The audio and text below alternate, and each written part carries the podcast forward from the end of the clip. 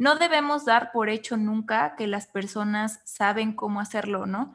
O que no saben cómo hacerlo. O sea, siempre hay que tener esto presente y adelantarnos incluso a esas situaciones. O sea, eso es como una asunción, ¿no? Una assumption, como le dicen.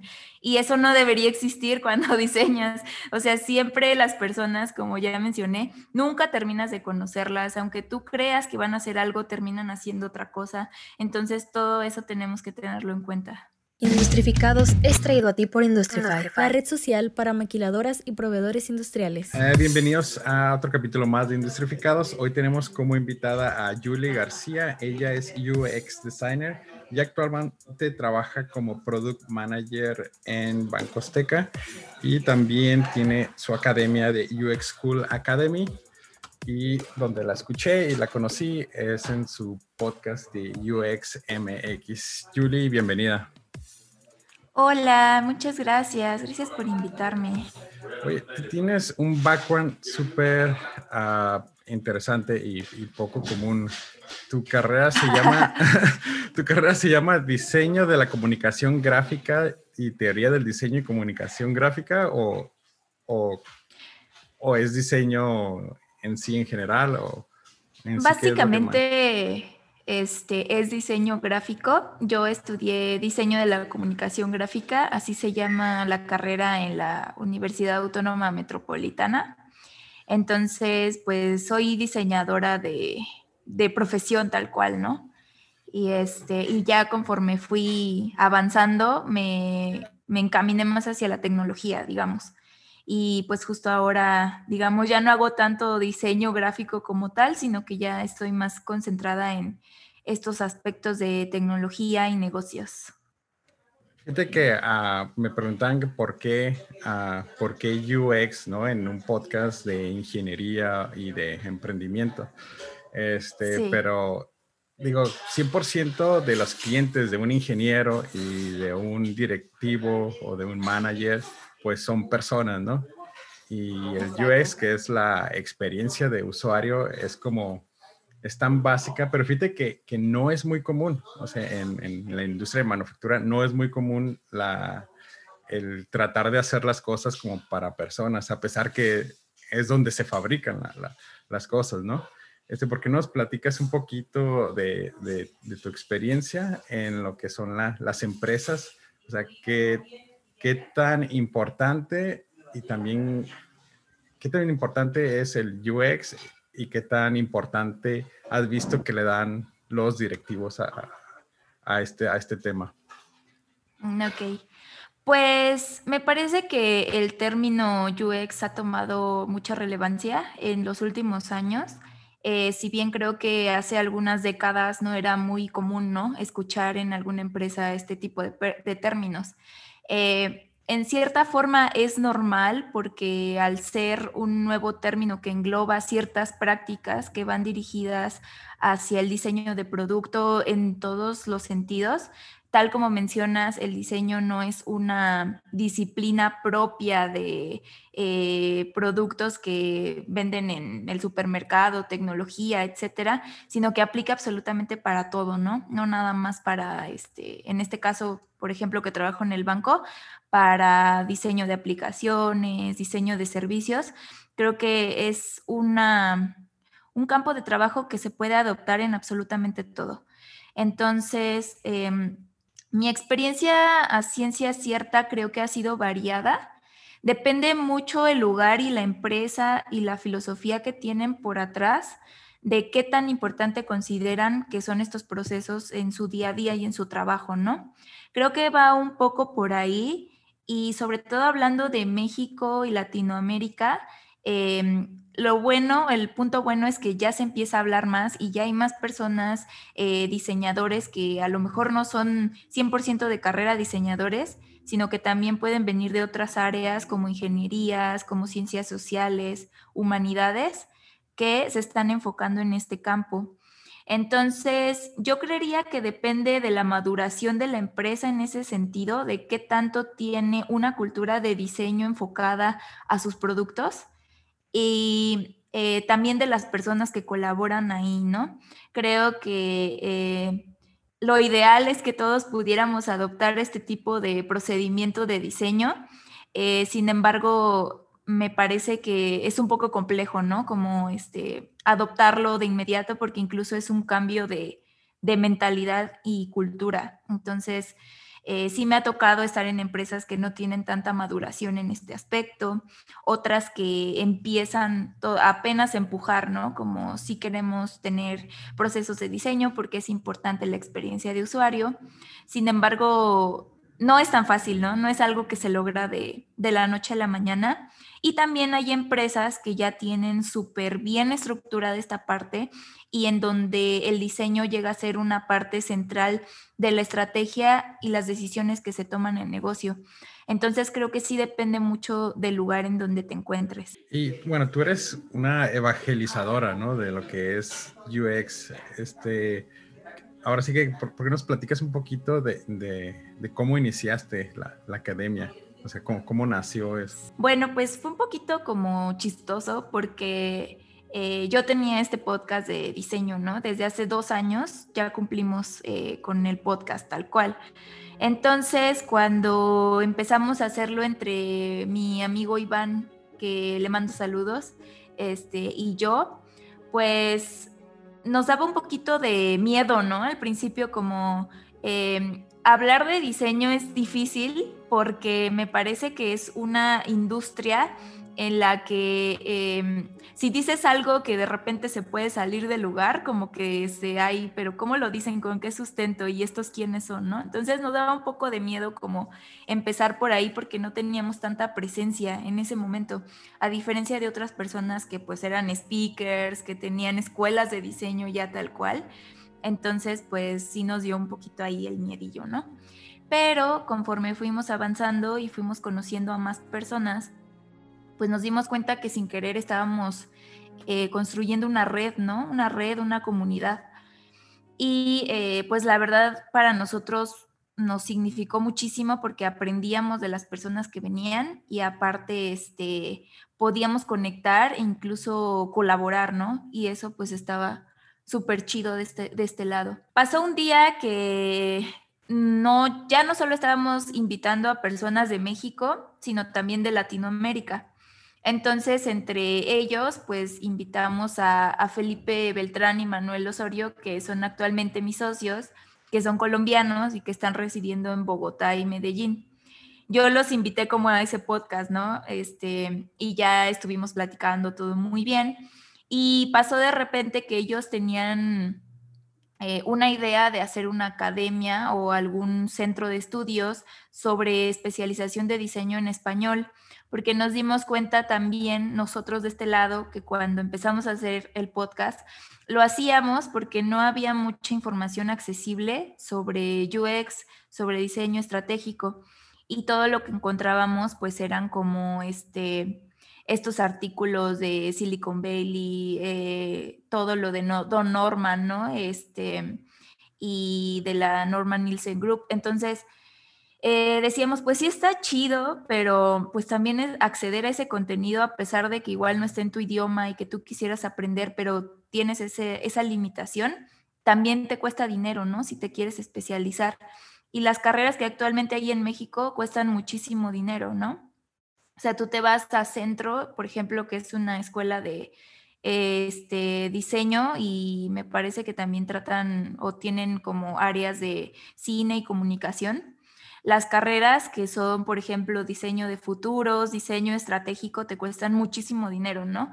Entonces, creo que esa parte de ser más accesible y como es algo nuevo y algo que de repente puede estar como en boga, pues sí se vuelve un poco caro, ¿no? Y, entonces, bajo esta idea, eh, también teníamos pensado justo empezar a crear, a crear contenido en español, aparte del podcast que fuera más accesible para las personas y que estuviera en su idioma, que era muy importante, ¿no? Nuestro foco era Latinoamérica.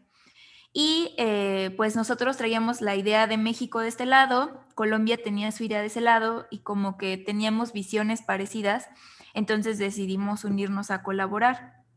Y fue así como nació la academia, ¿no? O sea, justo como darnos cuenta que estábamos en la misma línea y en lugar de hacer cosas por separado que pues querían hacer exactamente lo mismo, decidimos unirnos y levantar como lo que llevamos, ¿no? Que ya llevamos apenas como un añito y dos meses. ¿Y qué respuesta han tenido ahorita de qué respuesta y, y cómo, cómo es que contactan con todas estas personas, ¿no?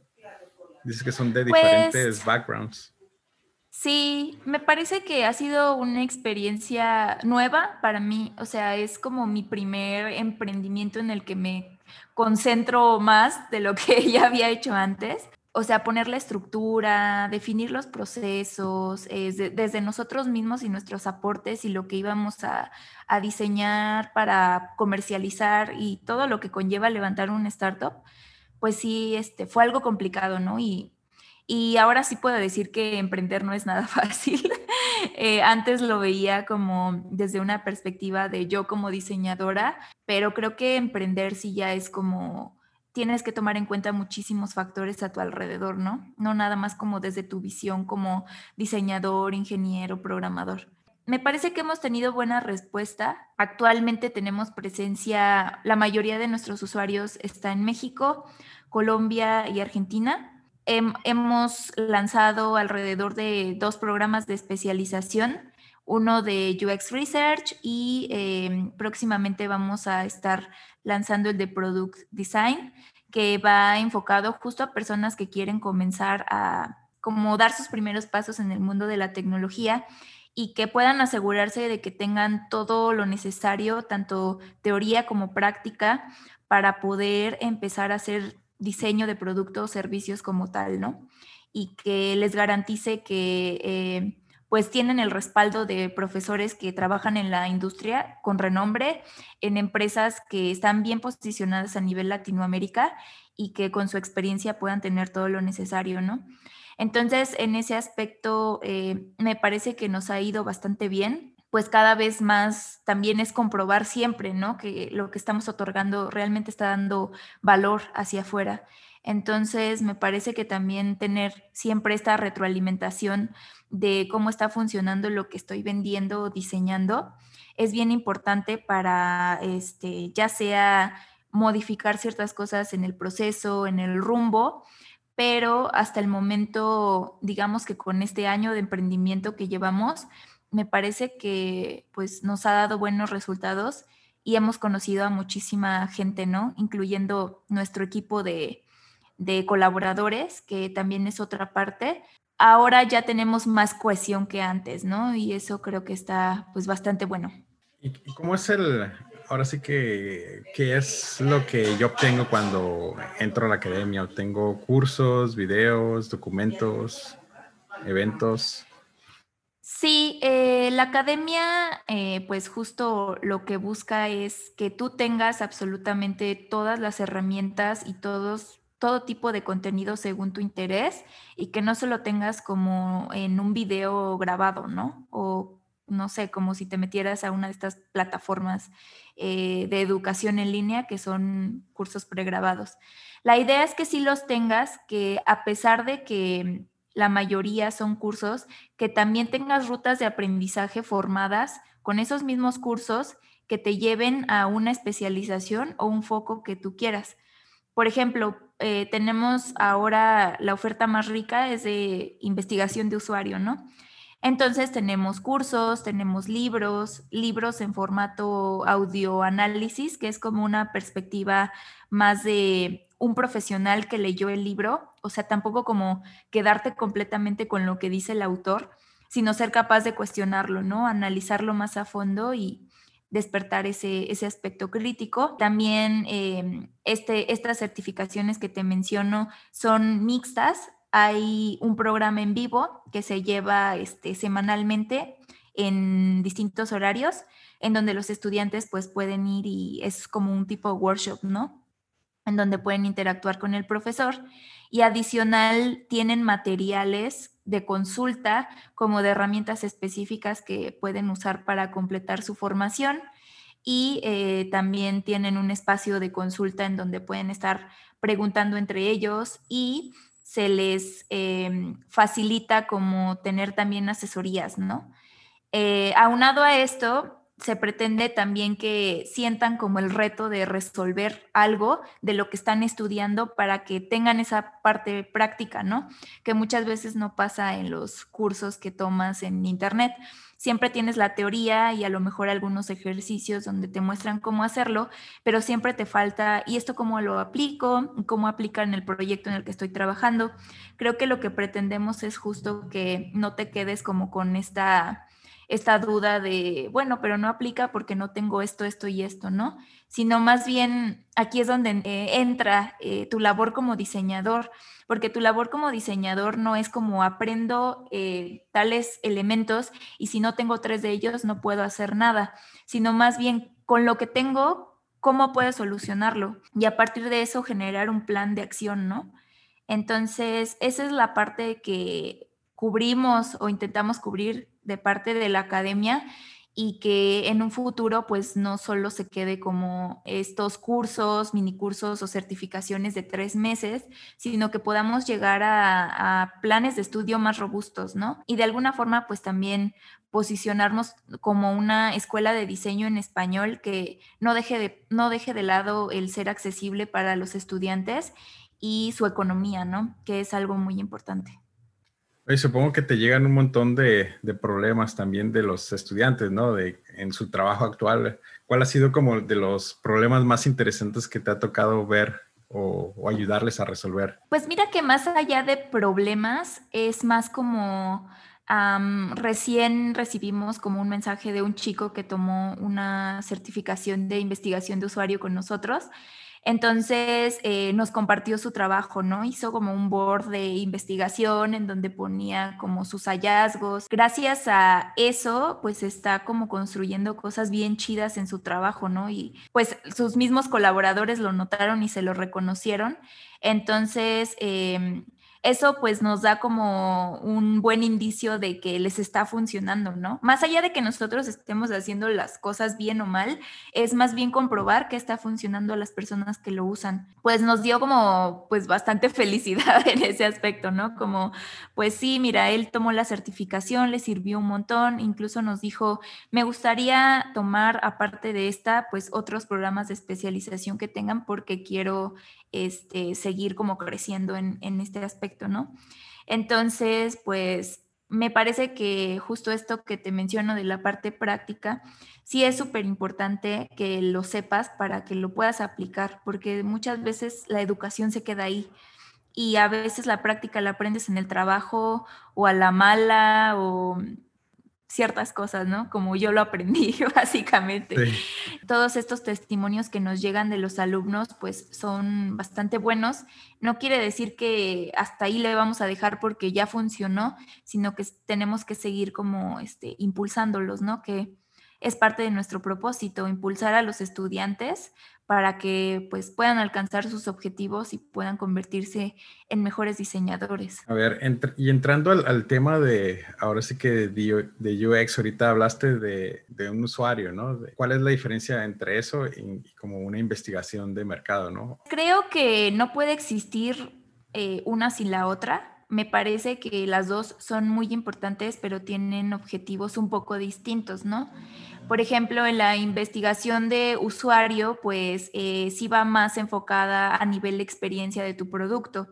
Eh, a nivel de detectar como ciertos patrones que viven las personas, de cómo utilizan las cosas y también es muy importante tomar en cuenta su bagaje cultural, eh, lo que ven, lo que oyen, a qué están acostumbrados, cuáles son sus miedos, qué es lo que buscan en un producto.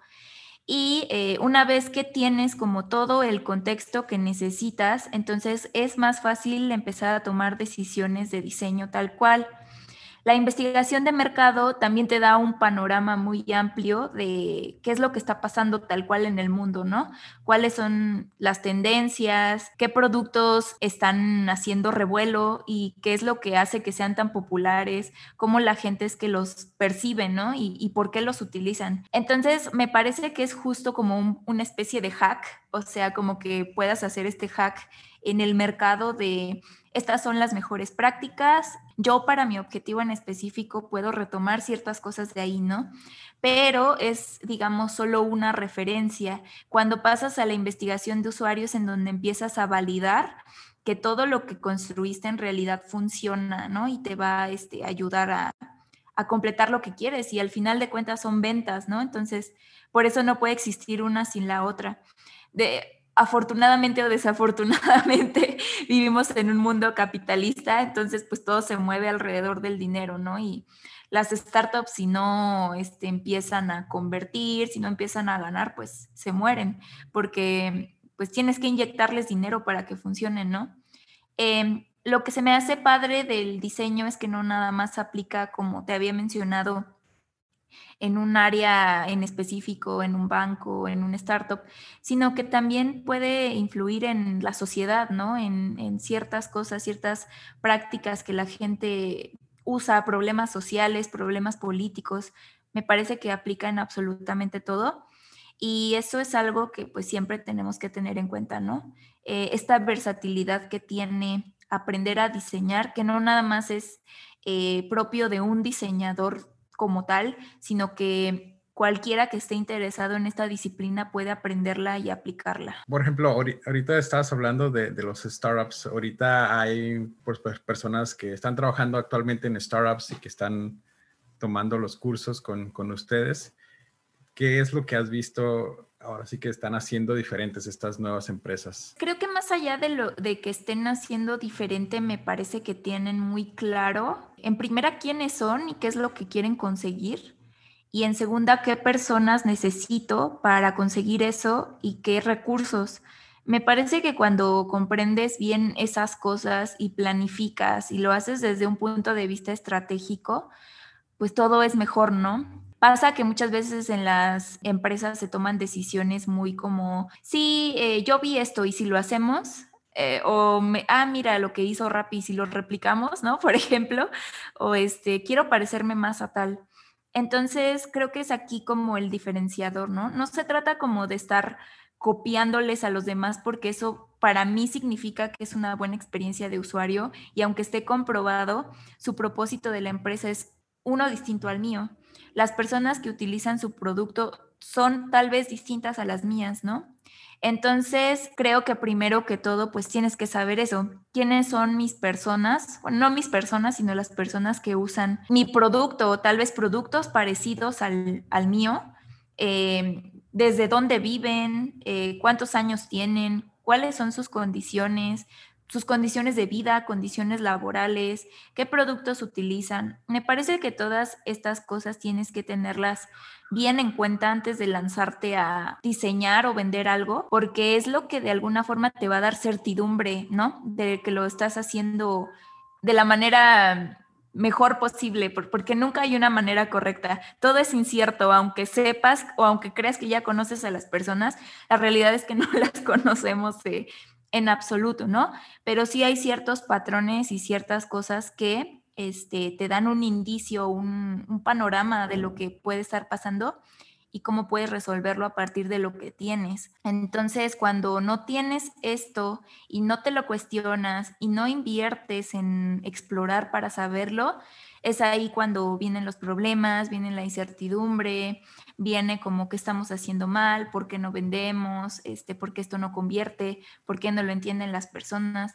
Y algo que hay que tomar bien en cuenta es que eh, el hacerlo desde el principio o al principio no quiere decir que ahí se acabó tu chamba, o sea, creo que es algo que tienes que hacer durante todo, todo, todo el tiempo, ¿no? Es una constancia que nunca se acaba. ¿Te ha tocado participar en algunos proyectos de empresas un poquito más como tradicionales, como maquiladoras, este, algo que, que ya sea como que tengan líneas de producción y que eh, tal vez las mejoras no sean en sí del producto que hacen, sino de los procesos internos que llevan dentro.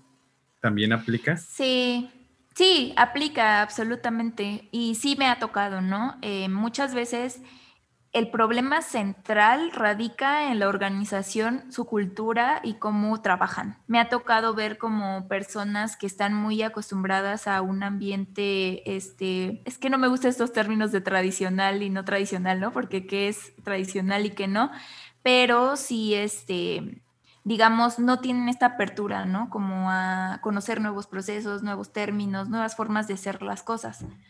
Entonces, esto pues es muy común en empresas que no tienen una maduración eh, en cultura de diseño, ¿no? Que es lo que se busca actualmente y a donde están empujando la, la mayoría de las empresas tecnológicas que son líderes a nivel mundial, ¿no? Como todos conocemos. Sí es difícil porque es un cambio de paradigma, o sea, no es solo como conocer qué es el diseño, sino pensar a partir de un, un marco de diseño como tal, ¿no? Desde entender el problema, desde plantearte cuál es el problema en realidad, establecer una solución, trabajar colaborativamente y no trabajar en silos, ¿no? Que también es mucho lo que pasa en estas instituciones, que el director es el único que puede tomar decisiones y los colaboradores acatan tal cual y lo hacen, ¿no? Sin cuestionarse si está bien o si está mal.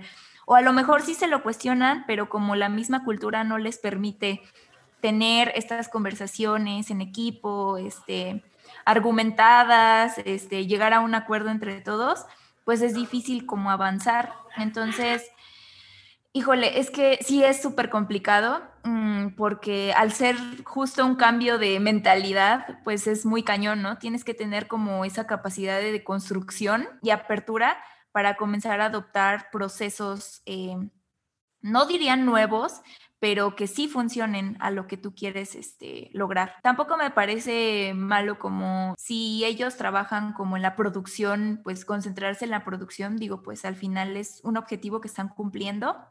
Pero si ya vamos más allá como de tenemos un planteamiento de, de tal problema y tenemos que resolverlo, ¿cómo lo hacemos? Pues entonces creo que sí deberías empezarte a, cuestionarte qué es lo que necesitas para lograrlo, ¿no? Si sabes que en tus manos no está, porque algo que también hay que comprender es que un diseñador por sí mismo no te va a solucionar todo, o sea, no te va a solucionar que tengas mejor cultura en tu organización y tampoco tiene la responsabilidad de hacerlo, porque es tal cual una, una visión de cómo se hacen las cosas que adoptan las personas y entonces a partir de eso tú puedes empezar a hacer más estrategias con, esta, con este tipo de marco, ¿no? Que es el, el diseño centrado en el usuario, por ejemplo. Una vez que adoptas eso, pues creo que eh, no es que sea mucho más fácil, pero me parece que todo naturalmente se va a alinear en algún momento, ¿no? Pero sí, me parece que es difícil cambiar el paradigma a veces lo que hacen las empresas justo es como vamos a traer gente que sepa, que tenga esto en mente, que sepa cómo hacer las cosas y después este pues nos concentramos también en traer gente que esté en la misma línea, ¿no? Para que sea mucho más fácil porque transformar una cultura que ya está acostumbrada a algo es más complicado. Entonces creo que va por ahí. Sí, digo, porque te dice el, el directivo o el gerente, pues mira, estoy, estoy entregando números, todo está bien, pero pues sí, tal vez hay un desmadre, ¿no? En, producción o en el papeleo, pero pues al final del día, pues estoy entregando lo que me, lo que me piden y todos están, bueno, mi jefe, el que está arriba de mí, está, está feliz, ¿no? Como, y esa persona es la que tiene que, ahora sí que decidir si recibe o no recibe este feedback, cómo convences o cómo te ha tocado convencer a esta persona de que de que si es algo bueno, tú le muestras números, le muestras, este, como, ahora sí que, ¿qué le dices, no? Sí, siempre es complicado hablar con directivos, sobre todo si justo no tienen, este, o están transicionando de lo burocrático a lo que es un poco más horizontal o sí, no como estas jerarquías verticales y lo que llamamos más bien como un trabajo transversal que tampoco es tan transversal muchas veces, pero pues es lo que se intenta. Digamos que ellos sí están acostumbrados justo a ver resultados, ¿no? O sea, eh, si tú llegas con un argumento de tenemos que hacer esto por tal, tal y tal, eh, y si no llegas con la afectación que eso implica, eh, es difícil como que te pelen, ¿no? Por ejemplo, acá en, en el sistema de diseño que estoy haciendo, sí era importante hacerles ver primero el problema, por qué estaba mal, eh, cuáles eran los números rojos, ahora sí, y eh, la evidencia del por qué este, teníamos que cambiarlo, ¿no? O sea, la evidencia que sustenta el por qué, porque si no, sí es difícil como que te pongan atención o algo así, y más si ellos están concentrados como en algún objetivo en específico que no es lo que les estás presentando, ¿no? Y también a veces son estos cuestionamientos y eso que tú me propones como este impacta lo que yo estoy proponiendo o cómo ayuda para que alcancemos ese objetivo. Sí. Entonces, literal, sí es como de armar justo esta estrategia o plan de, bueno, eh, a lo mejor tú quieres lograr más ventas, pero lo que te estoy proponiendo te puede ayudar a lograr más ventas porque vas a mejorar la experiencia de usuario y vamos a tener bien colocados estos funnels de conversión y te, sale con la pregunta de, te sale con la pregunta, ¿y qué es eso de experiencia de usuario? ¿no? sí, es, es, curioso porque hay gente que piensa que sabe lo que es la experiencia de usuario, aunque en realidad no. Entonces ellos tienen una idea de lo que es y tú tienes otra. Entonces, a veces pasa que tú les hablas de, sí, la experiencia de usuario y ellos, claro, es esto, esto y esto, pero en realidad es otra cosa distinta. Entonces, sí toca también como estar alineados o alinearnos muy bien sobre qué es lo que estamos hablando, ¿no? Porque si yo hablo una cosa y él no me entiende y no me lo cuestiona y dice, sí, sí, porque me quiere dar el avión, pues de nada sirvió lo que hice, ¿no?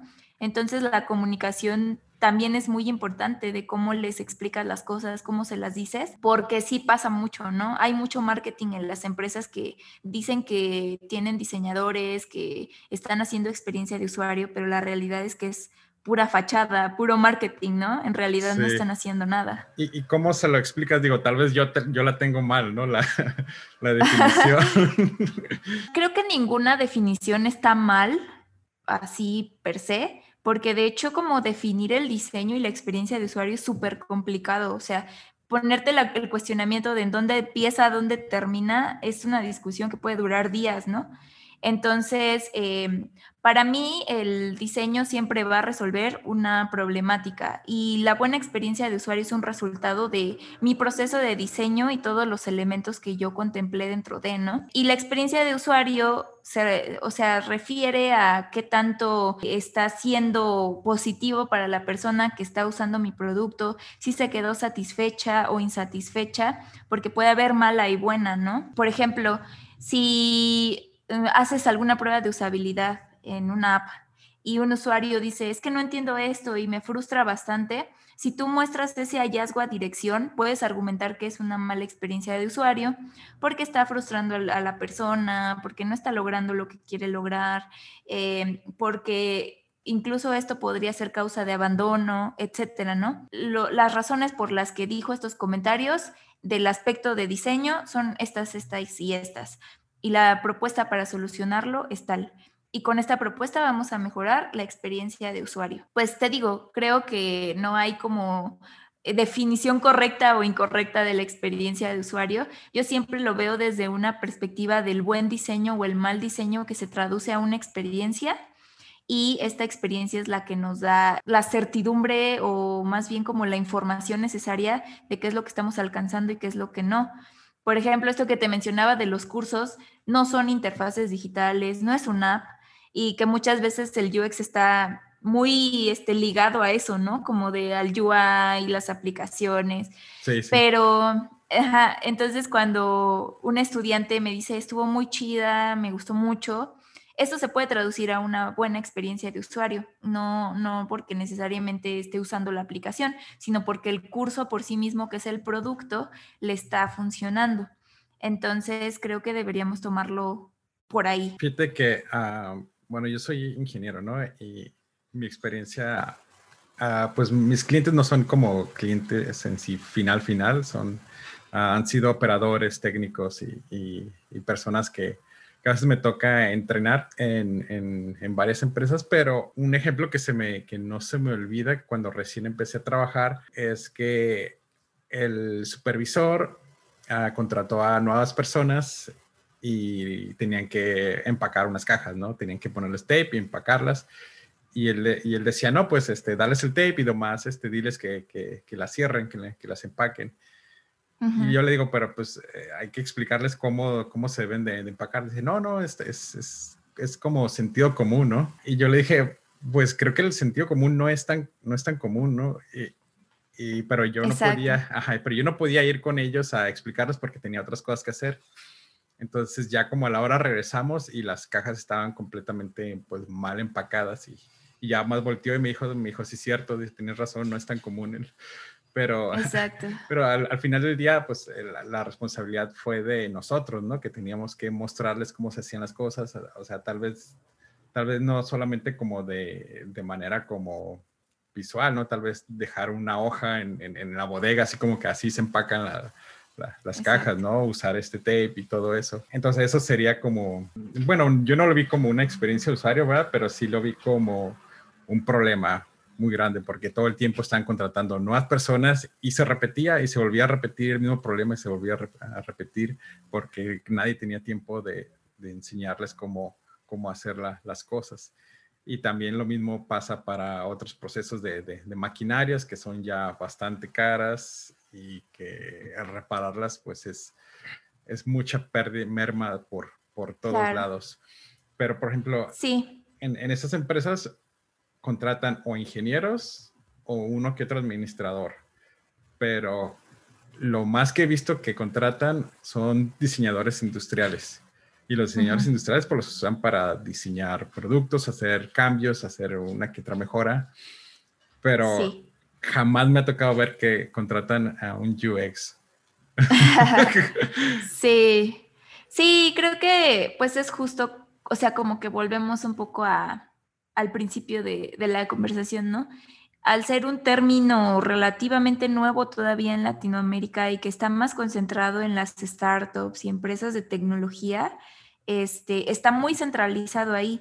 Lo ideal es que pues todos podamos construir bajo estos marcos, ¿no? Este tipo de procesos que nos aseguran la calidad, la experiencia de usuario y la mejora en todo. Entonces, em, pues tiene completo sentido, ¿no? Y esto que mencionas es, es interesante, esto de las cajas. Me parece que sí se podría tal vez traducir a una mala experiencia de usuario. Digo, dentro de todos los procesos y todo lo que construyes cualquier producto, siempre hay una curva de aprendizaje, ¿no? Cuando Ah, utilizas un teléfono por primera vez, hay una curva de aprendizaje ahí porque a lo mejor está muy este, construido de acuerdo a ti como humano, cómo te comportas, cómo interactúas con todo, con todo tu planeta y todo. Pero eh, también hay una etapa de exploración, ¿no? O sea, tengo que ver este botón que hace, este, este que es back seguro me regresa, eh, cómo puedo escribir un mensaje, cómo lo envío. Todas esas cosas son aprendidas de primera instancia y las personas las van internalizando poco a poco a lo largo de su vida. Entonces, eh, justo como en este tema del onboarding que les faltó para hacer las cajas, pues tal vez se podía solucionar a lo mejor con un mini taller, ¿no? De cómo, cómo este, voy a construir una caja y que tuvieran la práctica en ese momento para que cuando llegaran a la etapa final ya no tuvieran como tantos problemas, ¿no? Entonces justo también es diseñar estos procesos de a lo mejor si se las doy no van a saber cómo hacerlo y se van a, este, a, a enredar, que era este primer cuestionamiento, ¿no? No debemos dar por hecho nunca que las personas saben cómo hacerlo, ¿no? O que no saben cómo hacerlo. O sea, siempre hay que tener esto presente y adelantarnos incluso a esas situaciones. Eh, si estoy dando algo nuevo que nadie conoce, pero que yo lo expliqué súper bien en mi presentación, seguro no van a tener dudas. O sea, eso es como una asunción, ¿no? Una assumption, como le dicen.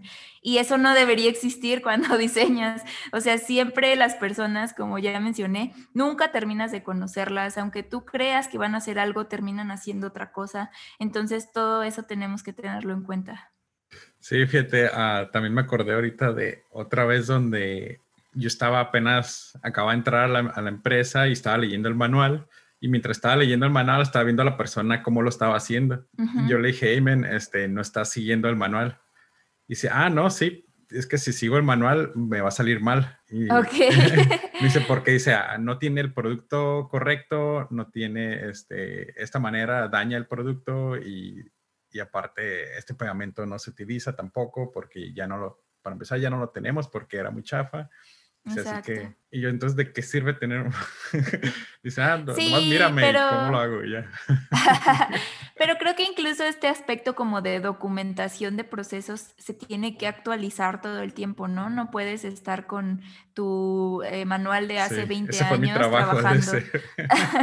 sí, eh, eso también es súper importante y es parte de, pues del día a día como trabajador, ¿no? Tienes que tener como las herramientas necesarias para poder trabajar, porque si no, pues te vas a frustrar un montón y va a pasar eso, ¿no? Pues para qué las uso si no abarcan lo que yo necesito. Entonces sí, también es importante. A ver, entonces, ¿qué consejo le darías, por ejemplo, un millennial, ¿no? Llega a gerencia o, a dirección y dice, no, pues vamos a cambiar esto, ¿no? Vamos a, mejorar por, por dónde puede empezar. O sea, contratar a UX o este, documentarse o cuál sería como y cuál sería como el argumento que él le podría dar a su jefe para contratar a alguien así si esa es como la primera la primera parte. Volvemos como a estas complicaciones de cultura en la organización, ¿no? Pero digamos que si te contratan por algo, porque eres experto y porque sabes del tema y de alguna forma tú que has leído de diseño sabes que estos procesos funcionan porque está comprobado a nivel mundial que funcionan y que todo mundo que quiere como trabajar en la industria tecnológica cuya competencia son grandes corporativos, este, si no tienen un pilar tan importante como esta parte estratégica es difícil que, que puedan avanzar, ¿no? Entonces, eh, pues sí, lo ideal es como, eh, me ha tocado ver emprendedores que muchas veces tampoco saben de, de por qué es importante el diseño, por qué es importante hacer una investigación, eh, por qué son importantes los procesos. Y muchas veces cuando llegan a fallar es por falta de validación del producto porque no lo validaste en el mercado y no era una necesidad en realidad, solo era una idea que tuviste, ¿no? Y que pensaste que iba a ser buena. Entonces, eh, digamos, hay muchos casos de éxito y muchos casos de fracaso que se pueden utilizar para sustentar lo que estás diciendo. Y también, digo, el diseño por sí mismo eh, tiene como los suficientes argumentos y todo para que puedas proponer algo ante, dirección, ¿no? O sea, podemos hacer esto, eh, desde esta perspectiva, necesitamos un proceso de diseño por tal, tal cosa. Nuestros usuarios son estos y la problemática que estamos atacando es esto porque tenemos estos números rojos, ¿no? Y tenemos que actuar en consecuencia.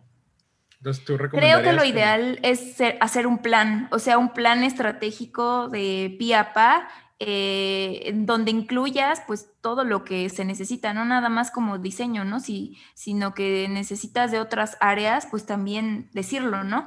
Para esto necesitamos un desarrollador, necesitamos una persona de marketing, un especialista en tal cosa, porque si no lo, si no lo ocupamos, podríamos correr el riesgo de tal, ¿no?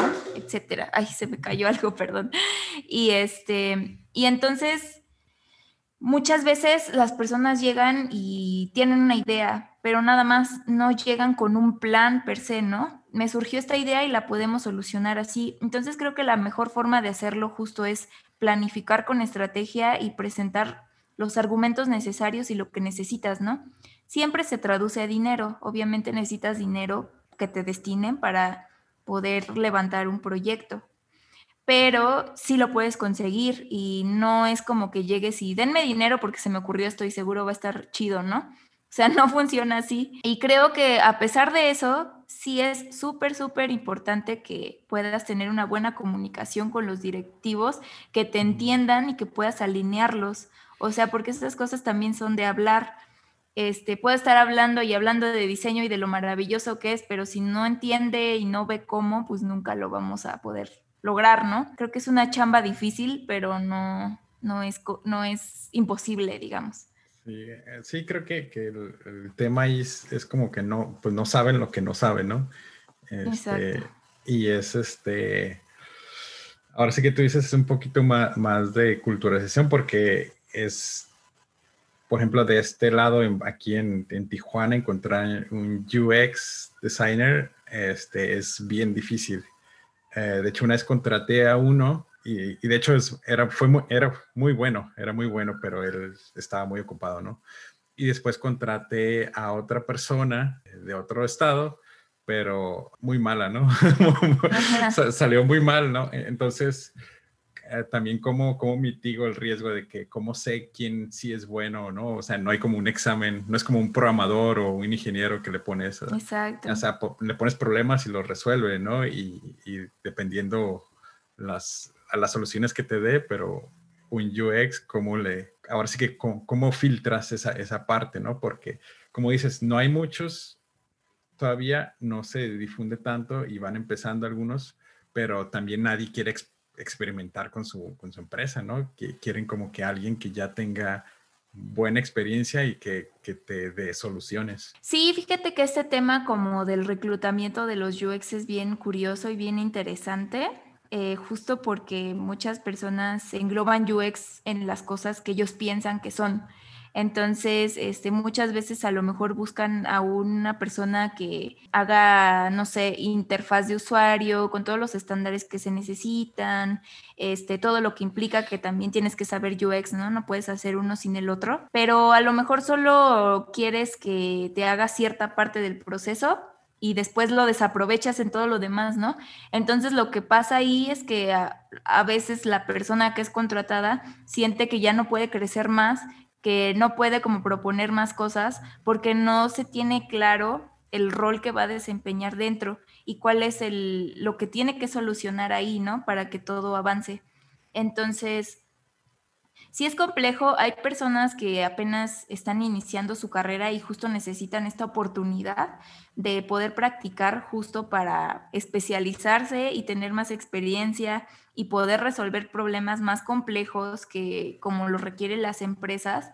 Pero si pasa esto de que todos quieren este seniors o todos quieren todólogos, alguien que haga todo, eh, que pasa mucho en esta industria. Entonces, es algo que sí sufren mucho los diseñadores, ¿no? Eh, necesito trabajo, voy a entrar aquí, pero me da miedo de que sea lo mismo, ¿no? Así como que solo me quieren para hacer pantallas y no les importa en realidad la experiencia de usuario. Yo creo que esto lo puedes detectar tú como diseñador desde que te entrevistan, ¿no? O sea, sí ser como bien claros por ejemplo, desde la perspectiva del diseñador hablando, ¿para qué quieren un diseñador de experiencia de usuario? ¿Cómo puedo colaborar? Este, ¿Qué es lo que necesitan? Y ver si se alinea lo que tú quieres dentro de, ¿no? Y al revés, o sea, los reclutadores también necesitan saber qué objetivos negocio trae, cómo pueden contribuir a eso y hacia dónde los vas a encaminar porque si no, pues no tienes un filtro en realidad, ¿no? Estás dejando pasar a personas nada más y que luego te das cuenta que ellas no se sienten a gusto ahí y que tú tampoco estás obteniendo lo que esperabas. Entonces me parece que esta, esta área de recursos humanos también tiene mucha, mucha área de oportunidad en ese aspecto, o sea, como de saber bien los roles, qué, qué, se tiene que esperar de un diseñador de usuario, cuáles son los conocimientos mínimos que debe tener para desempeñar su rol y con base a eso decidir si lo contratas o no, ¿no? Y al revés, o sea, el diseñador también puede ponerse crítico en ese aspecto. No, pues sabes que estos se ven que tienen una cultura no tan este, madura del diseño y no es lo que estoy buscando, ¿no? Entonces creo que va un poco por ahí. Sí, fíjate que una vez vi un meme de donde pues que le tiraba a los reclutadores, me decía así como que cuáles son de, esta lista de palabras, cuáles son programas y cuáles son Pokémon, ¿no? Este, entonces, eh, Sí, creo que también es, es trabajo, ahora sí que, pues sí, es trabajo del reclutador, ¿no? El, saber cuáles son los problemas que tiene la empresa y buscar personas que también le solucionen esos, esos problemas, ¿no? De hecho, eh, no sé, esperaba tal vez hablar un poquito más como que en sí del, del diseño en sí, pero creo que esto es un poquito más, más profundo porque... no, también es diseño, todo es diseño. sí, porque digo, es, es como crees que es como una, una, una, capa superficial lo del UX hasta que empecé a ver que, pues sí, como, como decías al inicio, ¿no? Hay, hay libros, hay personas que, que, prácticamente hacen toda su carrera y, y al parecer les pagan bien. Eh, por ejemplo, nosotros tenemos acá a Los Ángeles y San Diego y a veces que me, me llegan como pues la, lista de trabajos que se están buscando, los UX, o sea, ganan, o sea, ganan 100 mil dólares al, año, ¿no? o sea, ganan lo de, lo de un programador y, y, te das cuenta que, bueno, pues tal vez este trabajo, pues, pues sí tiene su complejidad, ¿no? Y fue cuando me empecé a meter un poquito más, pero, pero como tú dices, al, final del día siempre pues, las empresas ahora sí que son, las que buscan innovar, ¿no? las, que, las que están contratando y, abriendo este, esta nueva subsección, porque ni siquiera lo ves en las escuelas, en, las escuelas de, diseño gráfico, pues es solamente eso, ¿no? No, no te dan un enfoque a UX, UI o, cosas de, ese tipo. Sí, claro. Ya estamos un poquito retirados. De, de hecho, a la última persona que yo contraté, ella tenía experiencia, pero porque de un banco, no, no del mismo el tuyo, de otro banco, este, lo habían mandado a un curso y fueron como, como un poquito los elegidos, ¿no? Que tomaron ese curso en, en Estados Unidos y, y, pues de ahí empezaron a, a salir más, más, personas. Igual tal vez la conocen, ¿no? Pero, pero no vamos a decir. sí, no te preocupes.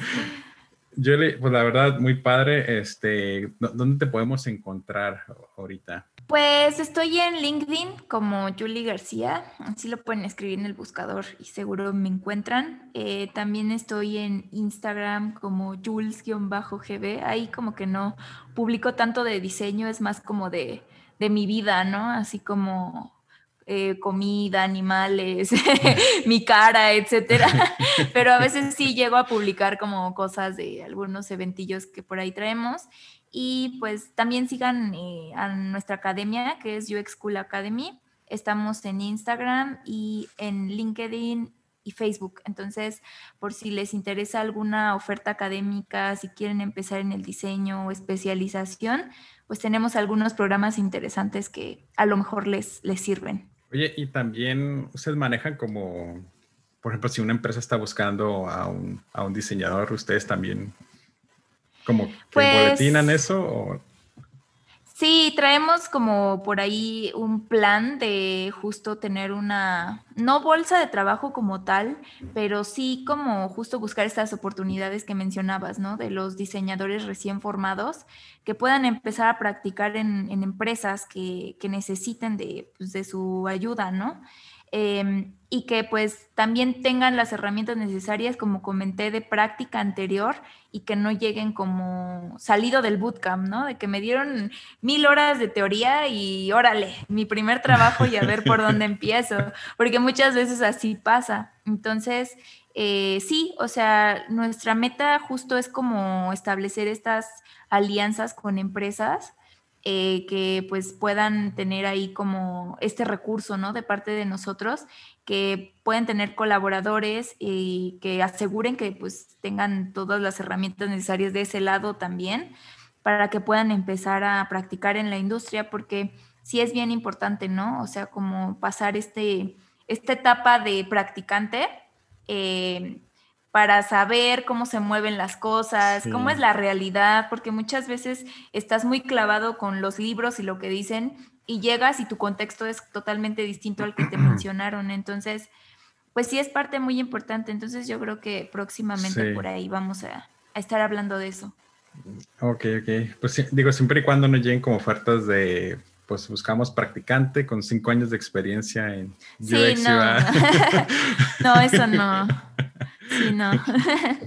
Pues, ah, bueno, Jules, llegamos a la sección de preguntas concretas. Eh, la, pregunta es concreta, la respuesta no necesariamente tiene que ser, ¿no? Entonces, primera pregunta y la más importante, ¿cuál es tu comida favorita? El ramen. Ramen. Eh, la mejor bebida. Ay, Diosito. Mm, jugo de arándano. el mejor libro. El mejor libro. Eh, el libro de los abrazos de Eduardo Galeano. Ok, lo, tengo que anotar. El mejor momento. El mejor momento cuando me fui de intercambio a Argentina, Buenos Aires. Oh, cool. La mejor compra que has hecho con menos de 100 dólares. La mejor compra que he hecho con menos de 100 dólares. Ay, esa está complicada. no, no tengo la respuesta en este momento. Ok. La peor compra. La peor compra, mm, creo que fueron unos audífonos que compré que no salieron tan chidos y me habían prometido lo contrario.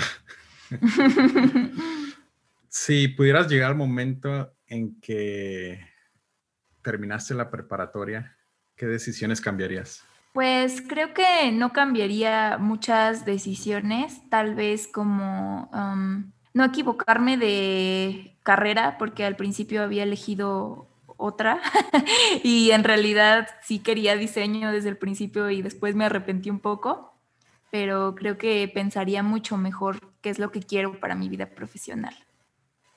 Última pregunta, si pudieras enviarle un mensaje de WhatsApp a toda Latinoamérica, ¿qué diría? fuerza, fuerza y unámonos más.